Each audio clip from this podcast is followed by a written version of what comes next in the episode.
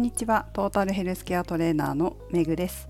この番組はフィットネスの仕事に20年以上携わっている元看護師の私が独自の視点で健康やダイエットに関する情報を解説し配信する番組です。本日のテーマはたまにやるべし後ろ姿を写真に撮るをお送りします。私たまに本当の美意識ってこういうとこに出るんだなっていうのを感じることがあるんですよ。例えば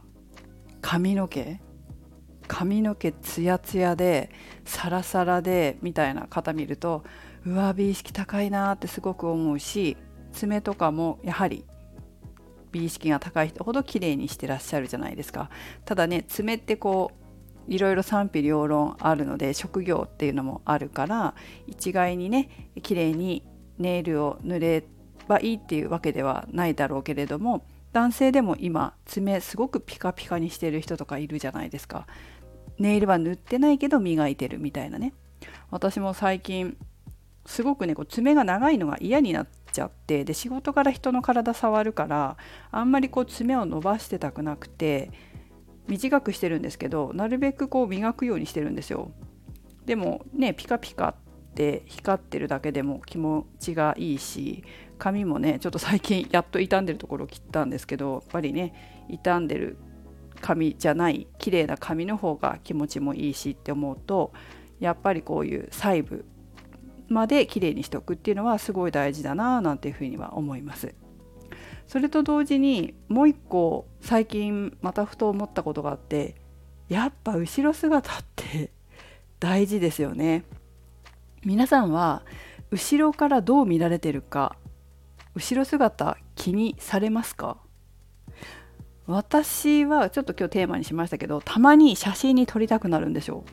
撮りたくなって撮ってその特に私の場合はお尻？お尻の形ちゃんとしてるかどうかちゃんとしてるっていうのは自分の理想の通りになってるかっていうのをチェックするんですけどそういうのすごい大事なような気がするんですよ。なんでかっていうとお尻がだらしないとまあお尻がだらしないっていうかなんかお尻のケア筋肉のケアしてないとなんかこの人だらしないのかなみたいな印象まで与えちゃうなっていう風なイメージがあって、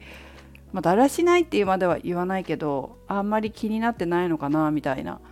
まあ、美意識の高さなのかもしれないけどそういうのが感じてしまうなって思ったんですね。なんかお尻トレーニングしてる人女の人で結構綺麗な人多いんですよね。で形も綺麗にして髪の毛も綺麗だったりなんか見見た目がねすごくこう美しいというか美意識高いんだろうなっていう感じの人が多いから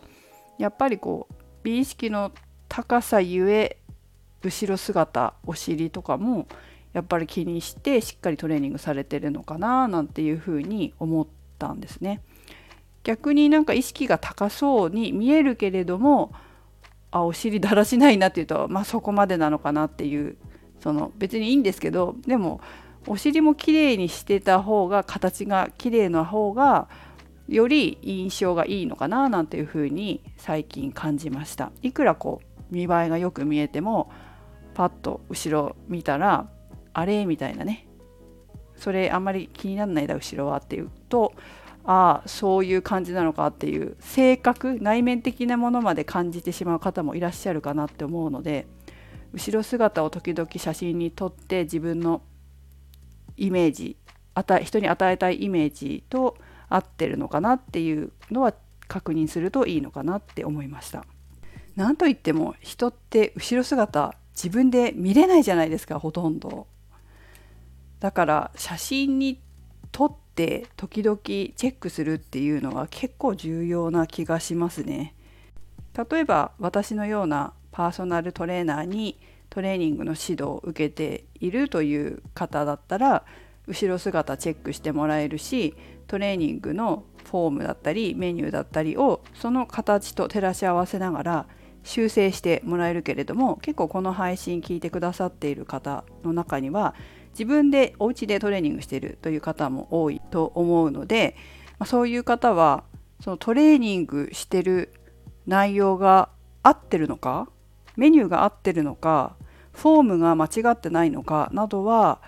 お尻の形に出てきちゃうからちゃんと写真撮ってチェックした方がいいと思いますね。たまにあのお尻のトレーニングしてるんだけど本当にそのトレーニングのメニューで理想のお尻になってんのかなっていう人とか見るんですよね。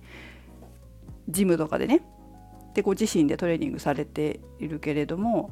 それでいいのかな？なんか横に張ってるけどそれでいいのかなとかお尻流れてるけどいいのかな？お尻と太ももの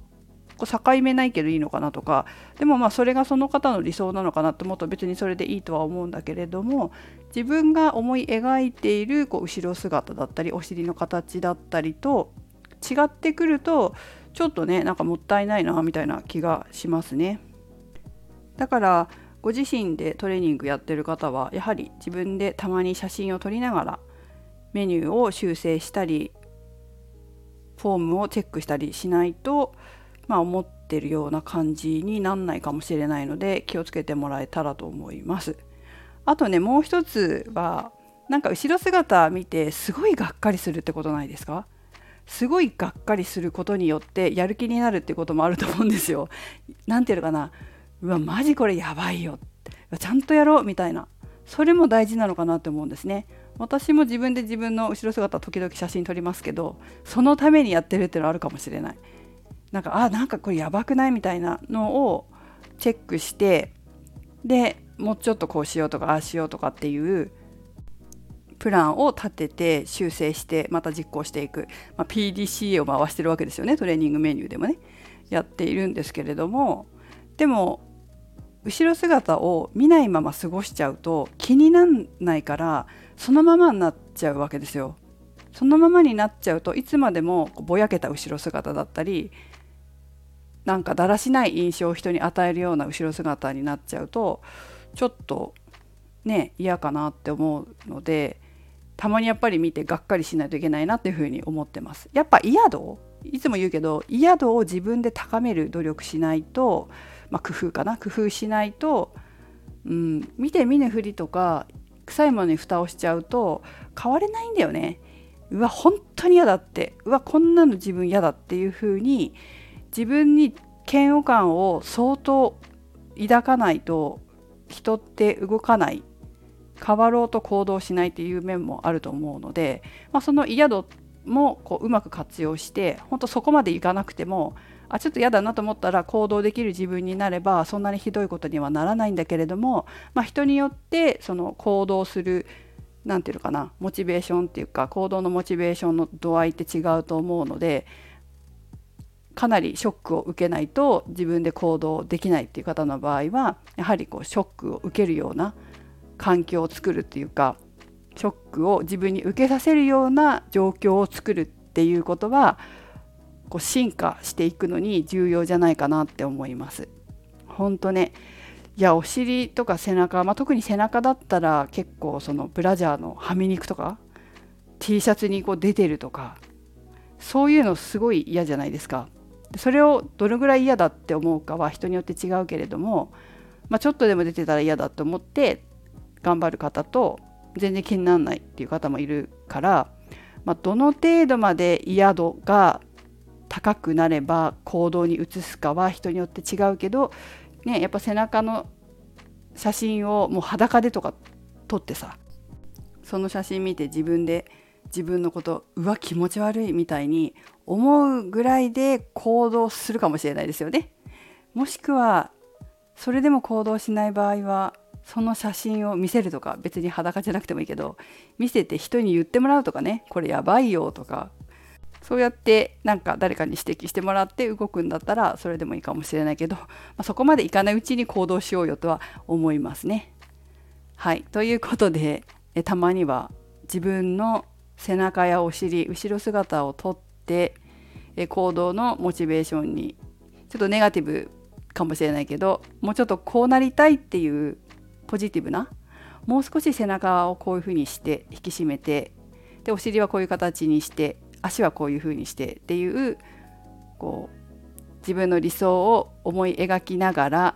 自分の後ろ姿を見て気持ち悪いって言いながら一生懸命トレーニングする。というのもいいんじゃないかと思います。はいということでちょっとド M のやり方かもしれませんけれどもそんなやり方もいいんじゃないでしょうか。まあただあの本当に自分でお尻のトレーニングして一生懸命やってるのにいい形になってない理想の形とずれてるっていうケースもちゃんと後ろから見ないとわからないのでそういった面でも背中お尻の写真を撮ってチェックするそしてメニュー修正する